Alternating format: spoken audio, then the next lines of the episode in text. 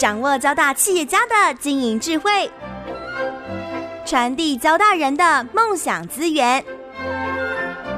交大帮帮忙，帮您找出成功者的制胜之道。欢迎收听由林宏文所主持的《交大帮帮忙》。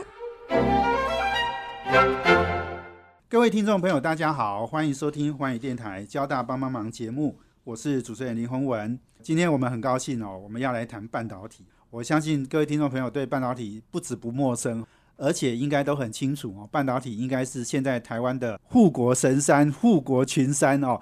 很多重要的产业、很多重要的企业哦，都在这个行业里面。那我们今天要为听众朋友找到呢，就是半导体里面一个非常重要的学者哦，也是专家。他是我们交大的国际长，同时呢，也是国际半导体产业学院的副院长。另外，他也是美光讲座教授，那也是 I Triple E 的 Fellow。所以，我想他有好几个 title 啦。但是，我觉得非常重要的就是，他是从博士班研究所就开始研究呃三 D 封装哈，随 D IC 这个随 D IC，我觉得是目前哦可以说是非常重要的一个技术，而且也事实上就是台湾哦。台积电或者是其他很多公司啊，在半导体产业能够领先国际的一个非常重要的关键哦。所以，我们今天要邀请我们陈冠能交大的国际长来跟我们分享。那我会请他来跟我们谈，不管是交大我们在一些呃新的技术的开发上面，那我们在国际半导体产业的合作上面，以及呢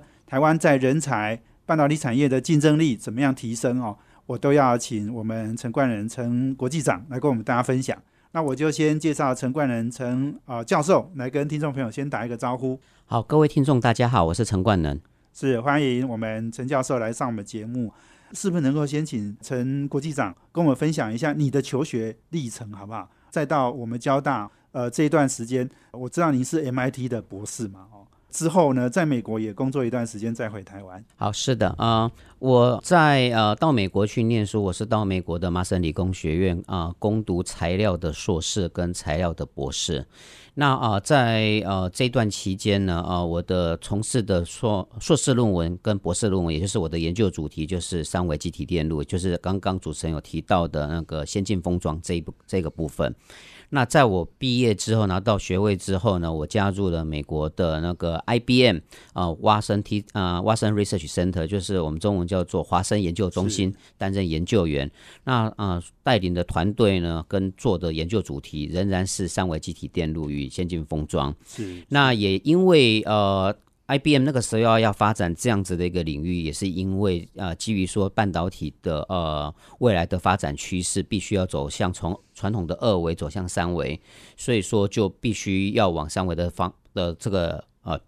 这个方向来去迈进，所以就啊找到了我啊，然后希望我们可以加入他们的团队。那后来也是因缘机会，我们发现说啊，慢慢的在台湾也开始的有考量这个科技还有这个领域的一个发技术的发展。那我也觉得时机成熟了，所以在美国工作了几年之后，我就决定回来台湾啊教书。那同时也把我所学的这个技术带回到台湾。对对。那我知道我们陈国际长是二零零九年加入交大。嘛，哦，是对，所以诶，十一年的时间哦，诶，其实已经做了相当多的事，推动了很多的计划哈。所以，我我是先来请教我们陈国际长哈，因为您现在负负责交大非常重要的这种跟国际哈这个不管是产业界或者是学术界啊相关的一些合作哦，然后交流哦，跟我们分享一下，就是说，诶，我们我想我相信交大呢半导体是很重要，你你同时也是。诶，国际半导体产业学院的副院长嘛，哦，是不是先来跟我们分享一下交大在半导体的相关的技术研究，哦，有哪些呃领先国际的地方？好的。啊，那我想啊，就今天趁这个机会跟大家分享一下，交大我们目前的确有一些领域在啊国际间已经啊走走在蛮前面的一个呃一个位置。那除了我们刚刚提到的啊三维机体电路之外，那啊也许我从从三维机体电电路这一块先跟大家做个分享。对，那我们在交大啊有几个团队都有在从事类似这样子的一个研究。那啊其中有一个研究是跟跟啊呃胡正明院士一起合作。哦那我们做的呢，这个是啊、呃叫做三维基层型的元件的结构，还有系统电路的设计。那透过这样子的一个方式呢，我们可以直接在二维的的晶圆上面直接长啊、镀上或者是啊、沉积上第三层的啊材料，然后在第三层的材料上面，第二层、第三层的材料上面直接制作电晶体。那我就直接达到这样子一层一层叠上去的这种方式。那这样的一个好处呢，当然就可以大幅的减少所需要的面积，因为我们是在单位面积上面，我们可以堆叠更多的元件，那可以有效的解决摩尔定律的一个瓶颈。这是第一种啊、类似我们提到的三维基体电路的一种做法。那另外一种呢，就是比较接近像是啊、我们现在一般大众所比较所听到，譬如说像台积电或者像啊、三星或者是 Intel，他们最近都有在提的这个先进封装的部分。那啊、前一阵子。啊、台积电才有 announce 说他们所他们这个三维机体电路或者先进封装的技术都叫做三 D 的 fabric。那这个在我们交大，事实上，尤其在我的实验室都一直啊、从我从美国回来之后，就延续着我在 MIT 还有 IBM 的工作，我就一直在进行这一方面的一个研究。那透过这样的一个研究，我们把这些技术。把它真正的成熟化，然后呃，把它的一些瓶颈解决，尤其是譬如说像我们说所谓的堆叠，或者说整合，有一些散热的问题，或者制造的时候它所需要的温度过高，这些问题都会直接影响到我们后续晶片在整合上面的一些难度。那在过去的这几年当中，我们的团队就透过啊、不断的跟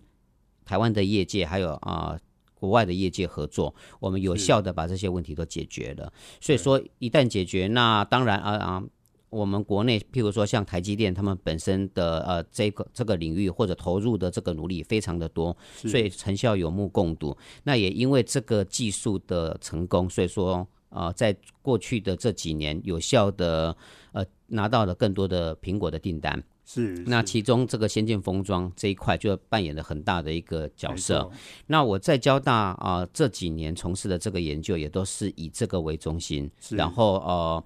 不仅仅促进说在技术本身的一个成熟，同时也透过这个技术，然后引进到更引进到更多的应用上面去。那除了标准的半导体之外，那还有其他的一些电子的模组相关的产业，或者是一些其他的一些应用，都可以看到这样子一个对呃的一个可能性。没错，你刚刚讲到这个哦，三维哈、三 D 这个 IC 哦，你刚刚讲的逻辑 IC 用到，其实记忆体也会用到，对不对？是的，没有错。我知道我们陈冠仁陈陈教授也是美光讲座教授，这美光讲座的时候，台湾只有四位嘛哈，台交、青城各一位，陈教授是我们交大的代表哈，诶，所以这个记忆体用到三维，应该也是指日可待，对不对？是的，没有错。那事实上啊，机体用到三三维机体电路的这个技术，事实上已经现在在某些产品已经有看到了，只是说它的堆叠的密度，还有说它堆叠的层数。OK，甚至跟逻辑整合的啊这种情境，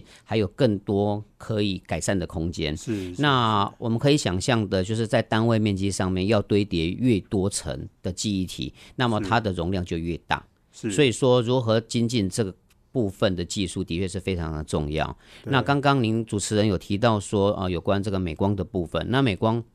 它本身是记忆体大厂，它也对于三维记忆体电路应用在这个记忆体上面，当然是非常有兴趣，而且已经持续的在在进行。那它当然也对于更用更好的方的技术，然后更高规格的方法，让这样子的产品可以能够有更高的密度，那是更加的重要。所以这也是他们一直在一直想要想要啊从事的这个领域。那我们呃包含。除了呃美光之外，那也有一些记忆体的厂商，其实跟我们的实验室、跟我们的团队也有在进行一些密切的合作。那终极的目标就是除了可以本身记忆体的堆叠之外，能也能够希望说把这个记忆体可以跟逻辑整合在一起。那现在有一些比较高速的一些运算或高效能的的晶片组，譬如说像 HBM 和 bandwidth 的 memory，事实上就是有用到类似这样子堆叠的一个概念。是那这个也是我们目前啊、呃对于这样子呃的一个技术是一个啊、所谓的一个重点。哇，我想我们陈冠仁陈国际长哦，真的是三维 IC 领域里面的专家了哦。这个我问任何问题，他都完全考不倒他哦。那刚刚讲的胡正明，其实就是之前哦贡献台积电哦，在这个很多呃先进技术啊非常重要的推手哦，他也曾经当过台积电的 CTO 嘛。交大合作的对象哦，都是这种世界一流的。我们休息一下呢，等下再回来，我们请交大国际长陈冠仁陈教授呢，继续来跟我们分享哦。交大还有四五项哦，非常领先国际的一些技术哈。我们等一下请陈冠仁陈国际长来跟我们分享。休息一下，等下回来。这是环宇广播 FM 九六点七。欢迎回到环宇电台交大帮帮忙节目，我是主持人林宏文。我们这节目在每周三的晚上七点到八点播出。我们在呃脸书上呢也有交大帮帮忙的粉丝团，可以同步获取我们节目的资讯。那我们今天邀请的贵宾呢是交大的国际长陈冠能教授。那我们今天谈的题目是台湾在半导体产业、交大在半导体技术等等相关的一个发展。那刚刚呃，我们陈教授已经谈到了，诶，我们在三维 IC 领域里面哦，我们有非常多的计划正在推动，而且我们合作的都是一流的团队，那也对台湾在这个半导体的封装以及这个先进的技术上面啊，推动是很有贡献的。所以你刚刚讲到这个胡正明胡教授，诶，我们大名鼎鼎啊，哦，我们跟胡教授的一个合作，我相信也是开启台湾半导体很重要的一个往先进封装领域。哦，去前进的一个窗口，所以可不可以再谈多谈一下跟胡教授的一些合作？那啊，我们大家都知道胡正明教授，他本身是 FinFET 啊这样这个技术的一个发明人，那以曾经也是担任过呃台积电的 CTO，那他本身是美国伯克莱大学的教授，是那呃也很荣幸的，我们交大国际半导体学院现在也把他礼聘为我们啊学院的讲座教授。是，所以说他事实上也是跟我们的学院半导国际半导体学院这边有很深的一个渊源。那他在这几年除了呃担任我们呃的呃交大的教授之外呢，他本身还实际参与我们的研究。我们交大有一个呃叫做是科技部的大型计划，叫做智慧半导体中心。他胡教授就是我们的计划中心主持人。那里面有几个分项。那啊，我是其中第一个分享的分享主持人。那所以说，我们在做这些的一些合作的时候，事实上透过科技部的经费的资源，我们可以，然后台积电的协助，我们可以做更多更好的一个的一个研究。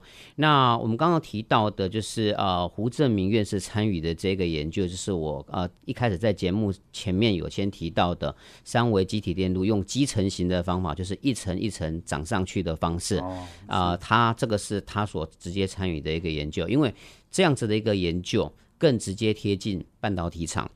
它的原理大概是就是在啊电晶体上面长上一层薄膜，那这个细薄膜啊再用镭射退火的方法让它成长成类似像单晶，或者是啊可以在可控制的区域变成所谓的细单晶，我们在细单晶里面再制作啊电晶体，所以这一块。啊，的确是，呃，有他的协助跟他的一些知识，然后我们大家整个团队脑力呃激荡，同时我们也跟那个呃国家啊台湾半导体中心合作，他们提供一些制程设备的资源，所以说我们在这几年在进展上面都取得相当好的一个成果。跟这种一流的专家哈合作，我相信这个就是交大能够提升我们水准的一个很重要的地方了哦。那另外呃，其实我们呃陈教授也提到，就是说交大还有好几项。是领先国际的一个计划，诶，其中也有一个是三五族高频的相关的半导体技术，对不对？是的，交大在这个啊三五族的这个电晶体技术下面啊，其实啊在过去的这一段期间，一一直以来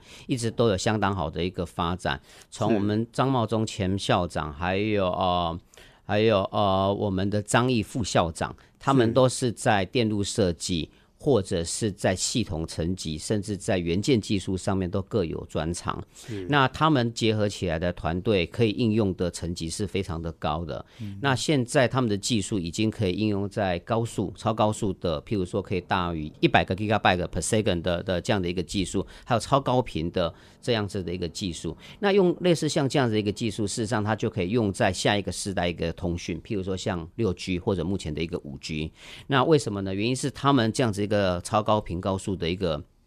一个呃应用跟这样的一个技术呢，就可以增加他们在很多地方的一个讯号的一个覆盖率。那这样子直接应用的一个场域就变得很多了，包含像航太的部分，是或者说远洋的部分、气象的部分，甚至是偏远陆地的地方，或者在比较困难的一些场域，都有办法啊可以提供。那也我们现在都了解到，说下一个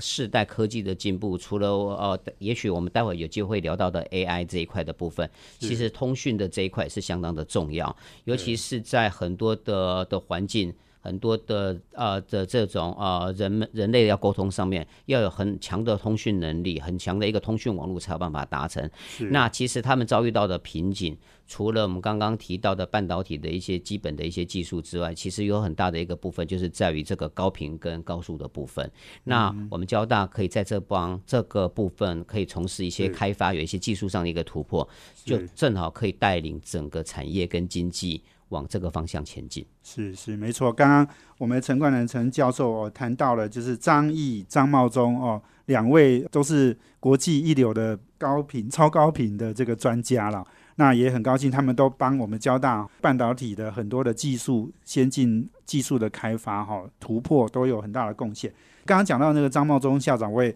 前阵子去那个红海的科技日哈，我们张校长也是红海五位。非常重要的产业专家里面的一位，他负责就是半导体哦。那他讲的，哎，我我很建议大家去把他那一段哦，影片在网络上都有哦，可以把它找出来好好看一下哦。那呃，讲到这个三五族高频哈，我想这个也是一个非常重要，五 G、六 G 未来都是非常重要的一个关键技术哦。那呃，另外其实还有一个叫记忆体内的运算，对不对？是。这个很也很有趣，把记忆体跟逻辑哈能够做一些整合。我我相信这个技术也是非常在未来呃这个产业的整合里面啊，这个应该是一个很很重要的技术。是的，没有错啊，主持人说的没完全正确。因为现在记忆体内的运算，OK，事实上是相当重要的。原因是因为我们啊，以现在我们所所处的这个年代来看的话，大部分都是所谓的呃未来可能要。应用的所要的应用就是所谓的人工智慧 AI，你看要做所谓的 AI 的这种情境之下，有需要很高的运算。那很高的运算，除了运算能力之外，它的效率也要够快。我们不能说它的运算是。拿到很远的地方去运算，然后，然后啊，过了很久才能会会得到反馈。所以，如何增加这个效率就变得很重要。那传统上有所谓的记忆体墙，所谓的记忆体墙的一个 bottleneck 就是在于说，我在逻辑这边我要如何去 access 到，OK，我要如何去存存取到记忆体里面这样子的一个容量，这变得很重要。所以有些有些新的概念，像刚刚讲记忆体内的运算就直接出现了。如果我可以在记忆体里面直接内埋内涵这样子的一个呃一个运算逻辑的运算的话，我就可以处理很多的部分啊。也许它可以处理的是快速小的部分，所以说我们有人有些说可能听众们有听到所谓的边缘运算，类似像这样子的一些概念，通。很多时候就是可以应用在这个部分。那如果说我们有很大量的这种记忆体运算的话，就可以解决 AI 跟大数据运算的这个速度的一个瓶颈。那提到我们交大，因为今天我们在讲的是交大的研究，事实上我们在交大也有相当多的老师啊，有在做这一块的，不管是从运算的部分，或者从元件计算的部分来说都有。譬如举个例子来讲，我们交大电子系、交大电子所的侯拓宏老师、侯拓宏教授，他就是这个领域的一个专家。那他在结合呃一些呃电子所的一些老师们，OK，有一些做一些系统设计的老师们，譬如说像张天炫老师们，他们做的话，就有办法把整体的这个记忆体。的一个概念。OK，然后透过类似像人工智慧应用的这个场域，可以把它进一步的提升到那样子的一个一个场景。那对于未来整个在啊整个产业迈向这样子的一个应用的的情境下，我们交大在这边做的这些研究都提供了一个啊比较前瞻的一个结果跟研研发的一个呃的一个概念。是是是，没错哈。我想记忆体内运算 IMC in memory computing 是的，这我相信是一个很重要的趋势了哈。那我们前段时间也常听到这个利基店的董事长黄崇仁先生哈，他也不断在推动这样的一个观念跟想法了哦。所以我们休息完了，等下再回来，我们请交大国际长陈冠能陈教授哦，继续来跟我们分享。这是环宇广播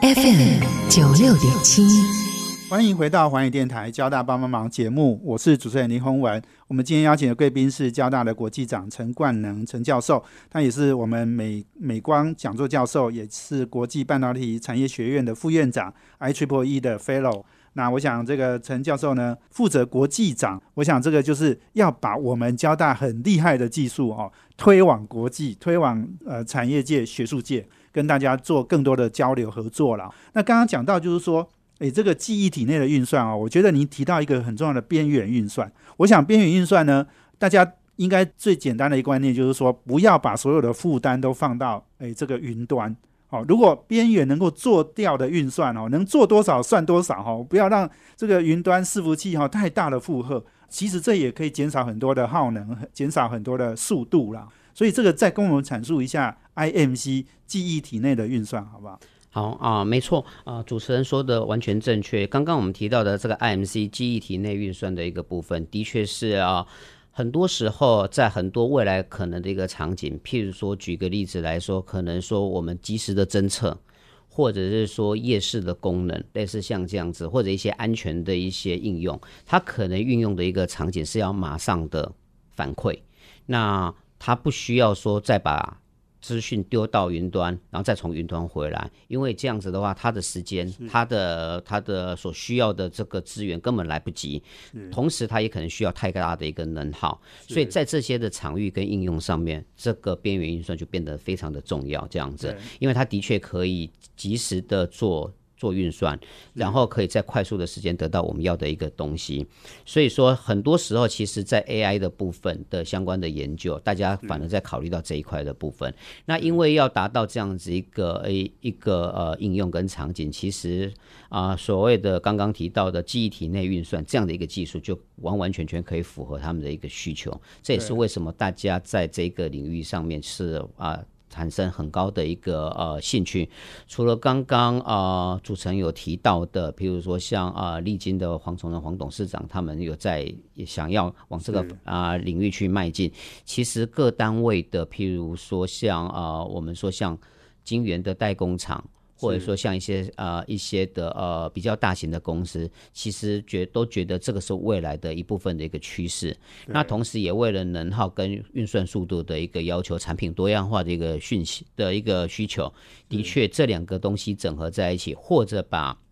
逻辑如何。放在记忆体里面，这样子的应用其实是蛮有一个可行性跟未来性的。那我们刚好提到的三维机体电路跟的技术，或者一直整合，或者是先进封装的技术，其实现在也被拿来讨论是否可以用在啊这个 IMC 的这个技术里面。是是，对，所以我想哦，记忆体内运算这个东西啊，我我相信未来还有很多的发展的空间跟机会了哈。对，尤其是哦，如果这个技术。成真的话，哈，诶，大家可以想想，台积电跟三星，诶，未来的竞争就打成一片了。因为三星是记忆体的龙头嘛，哈，台积电是逻辑哦领域的龙龙头，三星当然在晶圆代工也是加紧在投资，哈，所以这个两两大厂哦，会不会打在一起哦？IMC 应该是很关键啊。对，是的。刚刚另外也讲到能耗、哦功率这些问题，我想功率半导体元件是我们交大也是一个非常重要的技术。是的，没有错。功率半导体元件的开发，或者是其实啊，我们更广义的可以说，其实现在有一些有一些人在说所谓的第三代半导体，OK，这样子的一个技术，其实就是泛指这一块。大陆在发展。对对对，那这个就是所谓的 silicon carbide。或者或者是 gallium nitride Nitride，这样子的一个呃，以这样子一个晶圆所开发出来的一个元件，啊或者这样子一个技术，那它可当然可以应用到的地方，就可以用到很高效能、低低能耗的这个呃电子，尤其是可以用在使用时间很久又要很安全的。譬如举个例子来讲，是车用电子、是。家用电子，甚至是有些快充技术、快速充电的技术，都会运运用到这一块的的一个部分。那在台湾这边，或者啊，应该说在我们交大这边，其实有相当的呃成就，已经有相当的成就。譬如说，我们的呃电子系的啊、呃崔炳月崔教授，他有参与一个呃我们科技部所所所 initiate 的，我们叫做射月计划，他就是射月计划的主持人，他所从事的研究就是 silicon carbide。的一个的一个前瞻研究，那啊，我们刚刚有提到的啊，张毅副校长，他本身在这一块也是有很大的一个琢磨，他们比较 focus 是 gallium nitride 的这一块。OK，那他们的做的一些成果也相当的呃前瞻，甚至可以已经有产品化的一个规划，譬如说像一些啊车用电子或者是快充的一个应用。都已经有产品化的一些可能性的，那也受到国际间非常大的一个注目。也就是说，我们交大在半导体这一块，不仅仅是目前的半导体啊，我们已经尽量走在，已经几乎都走在领先的一个地地地步，跟台湾的呃半导体厂都有紧密的合作。在未来的这一块，其实我们交大的团队、半导体的老师们，其实都相当的优秀，在这一个部分也都是领先国际的。对对对，哇！所以这个有这么好的技术，重点就是要让大家都知道，而且呢，可能更好的是我们有更好的交流，甚至授权哦，让产业界哈、也都能够运用到我们这个先进的技术。是的所，以现在我们陈冠仁陈老师是国际长嘛，我们怎么样把这些技术推往国际？呃，推广国际的话，我相信是可以透过几种方式来去去完成。首要的部分，当然就是我们本身的技术要够好。是 OK，这个是一定要够好才有办法引起大家的一个注目。那当然，大家要呃合适的、适当的选择这个研究的一个团队跟跟一个啊、跟一个领域。那透过在国际间的一些交流跟活动，或者啊、多参加国际会议会议，其实一旦啊、做的一些呃一些的应用。蛮有不错的一个情形出现的时候，其实多走出去，我觉得其实国际间很快就会看得到我们。那一旦看到我们之后，他们就会主动递呃主动递出善意，要跟我们进行合作。那以往我们的例子，其实在交大我们有相当多的国际的技术交流与合作。这一块是呃，其实交大都做得非常的好，我们有大量的国际合作，包含像我们刚提到跟胡正明院士这样子的跨国，其实我们跟日本，还有跟欧洲的 iMac。OK，或者跟啊、呃美美国的这些其他公司，甚至像我自己的母校 MIT，OK、麻省理工学院、IBM 这些地方，其实都有一些很密切的交流。甚至我自己本身现在也跟美国的应用材料有产学合作，所以一旦一旦做得好的时候，不管是学界还是业界，都是有办法引起大家的注目的。对对对，我想你刚刚讲的重点，真的一个关键就是说你的技术要够好了，不够好人家就不会来了，够好大家抢着跟我们合作了是。哈。我想也请问陈国际长哈，就是说，因为最近是诶新冠肺炎嘛，我们交流会因为这样而有一些停顿吗？或者是还是没有影响？对于我们的呃交流的部分来讲，的确因为新冠肺炎有一些受到了影响，因为毕竟是啊、我们没有办法实实体的见面，但是呃以国际交流，譬如说像国际会议的这个部分是来讲，过去的这一年其实都已经改成线上线上会议，是。所以说，呃，就我自己的经验来讲说，当然没有办法实际见面，可能有它的一个不好的地方，但是我们可以透过这种线上的会议，大家还是可以各自做各自的一个研究，然后大家一起在线上做讨论。其实有的时候反而因为更有效率嘛？更有效率，时时刻刻都可以讨论，对，也不用说特地为了说要为了要约再见面，然后久久来讨论一次。所以说，有的时候这些资讯都及时的反馈，大家可以马上来做讨论，反而在很多的产出上面。倒是还是蛮出乎意外的好，但是重重点就是说，也是一样，大家的这个啊愿意交流的心态必须要持续保持，就不要让这个国际化的或者是国际交流的这种呃心跟概念，因为受到疫情而有有所影响。是好，哇，非常棒哦，能够持续交流，而且持续进步，这一定是推动我们产业技术呃进步的一个关键了哦。所以，我们休息呢，等下再回来，请我们交大国际长陈冠仁陈老师哦，继续来跟我们分享。这是环宇广播 FM 九六点七，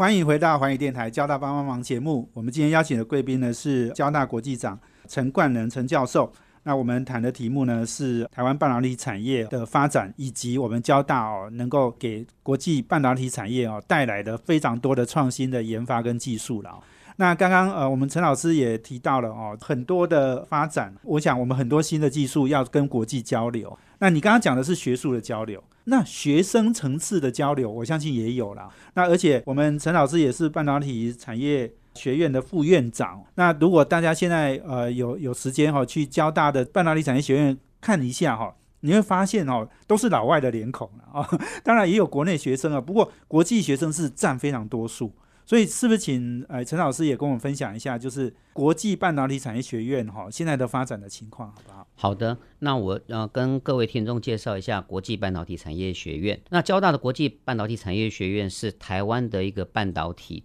学院，就是它的名字就是半导体学院，它是专门 focus 在半导体。这边的一个发展，那它的一个特色，大家有听到一开始我提到“国际”两个字，所以它这个学院特别非常的特别，所有的授课全部都是全英文的，然后它的啊学生来源也是非常的广泛的。那我们先不讲学生来源，先讲老师。我们啊目前已经有超过十位的专任教师。那我们的专任教师除了台啊我们中华民国国籍台湾人之外呢，我们还有韩国人、英国人。还有东欧来的人，还有日本学者，所以我们是多国多国的老师，OK，来一起来来啊，来这个学院啊担任啊研究跟从事教学的工作。那啊，国际半导体产业学院有“产业”这两个字，表示我们这个学院非常重视产业合作，所以我们有很多的呃呃业界啊。来赞助我们，跟呃支援我们，包含我们所听到的，像听到的像台积电啊、联发科啊，我们提到的美光科技啊，这些还有台达电子这些跨国等等，还有很多的的这些合作单位。其实，在网页上，我们交大半国呃交大国际半导体学院的网页上，都可以看到这些合作的一些单位。所以说，我们的这个呃目标呢，就是培育。呃，下一世代我们台湾啊所需要、国内所需要的半导体人才，那这个人才不仅仅是从国内啊招募，也预期希望可以吸引国际的呃优良学子。那老师的来源也也是一样的，是以目标放眼在全世界。是是是，没错。哎，那刚刚讲到我们国际学生、国际交流合作很多，对不对？是的。要要不要也跟我们分享一下？你你刚才好像也有提到。我们跟日本、跟欧洲、哦，英国、西班牙好像都有合作，然后跟印度哦，这个理工学院哦也有很多的合作。好的啊，我们这个半导体产业学院啊，最特别的呢，就是我们有相当多的呃外国学生，也鼓励我们的学生到海外去。那这样子的一个合作模式呢，我们采取的是呃值大于量，也就是我们都是重重。啊，比较重视的是学生的品质是良好的，是优良的优优良优秀的学生，所以我们有啊一些双联的学位。那最有名的就是呃双联博士学位，我们跟 IIT OK 印度理工学院的四大分校，四个大分校包含 Delhi 啊、绑贝、马 Madras。OK，这样有总共有四所的的一个学校，还有另外一个第四间是卡普尔，这四个学校他们是啊这四个学校的博士班学生，OK，他们啊的指导教授把他送来台湾之后呢，然后在我们这边也也研读修习了完啊修习完学位之后做同时做两边的研究，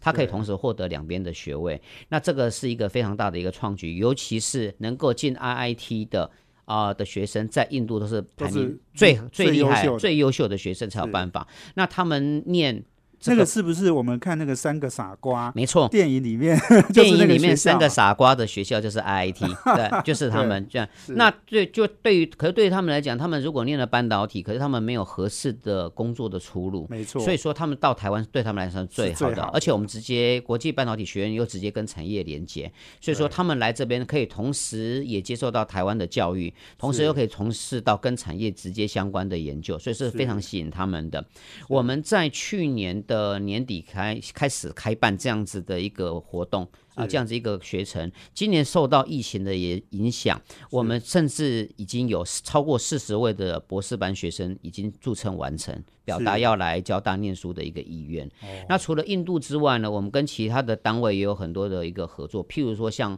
我们呃半导体学院也开设了全国第一个，我们叫做印。度啊，抱歉，越南的这个呃的专班，那这个叫做半导体专班，近万专班，也就是说，我们半导体产业学院在印度的跟河内的大学直接做。做研究啊，做合作。那我们在那边招招收学生，我们的老师会过去那边授课。那初期的目标是招收啊，招聘三三十位。那原因是因为这样子的一个学生，他可能可以更直接了解台湾，而且一向越南的学生，他们的其实他们的那个呃的那个底子也是蛮不错的，而且他们的民情也比较接近台湾，所以说以往在学校表现也很好。所以说我们觉得在这边开设，尤其是越南，也是以后我们。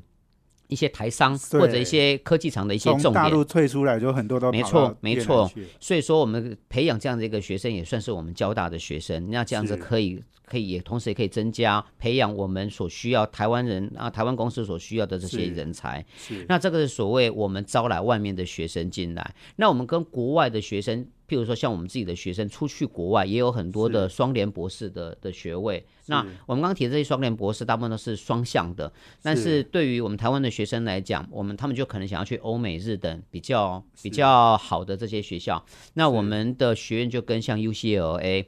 那跟日本的东京工业大学，还有比利时的比利时的鲁文大学，OK，有这些双联博士的合作。那学生们呢，就是在台湾修习修习学位之后，然后就到了这这几个国家去，他修习的可能是硕士，也可能是博士，到时候就可以拿到两边的呃两边的学位。那最重要的是，不管是我刚刚提到的跟印度。或者越南，或者刚刚提到这几个啊，美国、日本跟欧洲，我们的合作都不仅仅是让学生去念书而已，双方的指导老师都会共同参与研究跟合作。所以在这一块的部分，包含我自己的学生，刚刚提到的这个欧洲、日本跟美国都有实际的学生啊过去，他们的反应都非常的好，而且通过这样子也可以让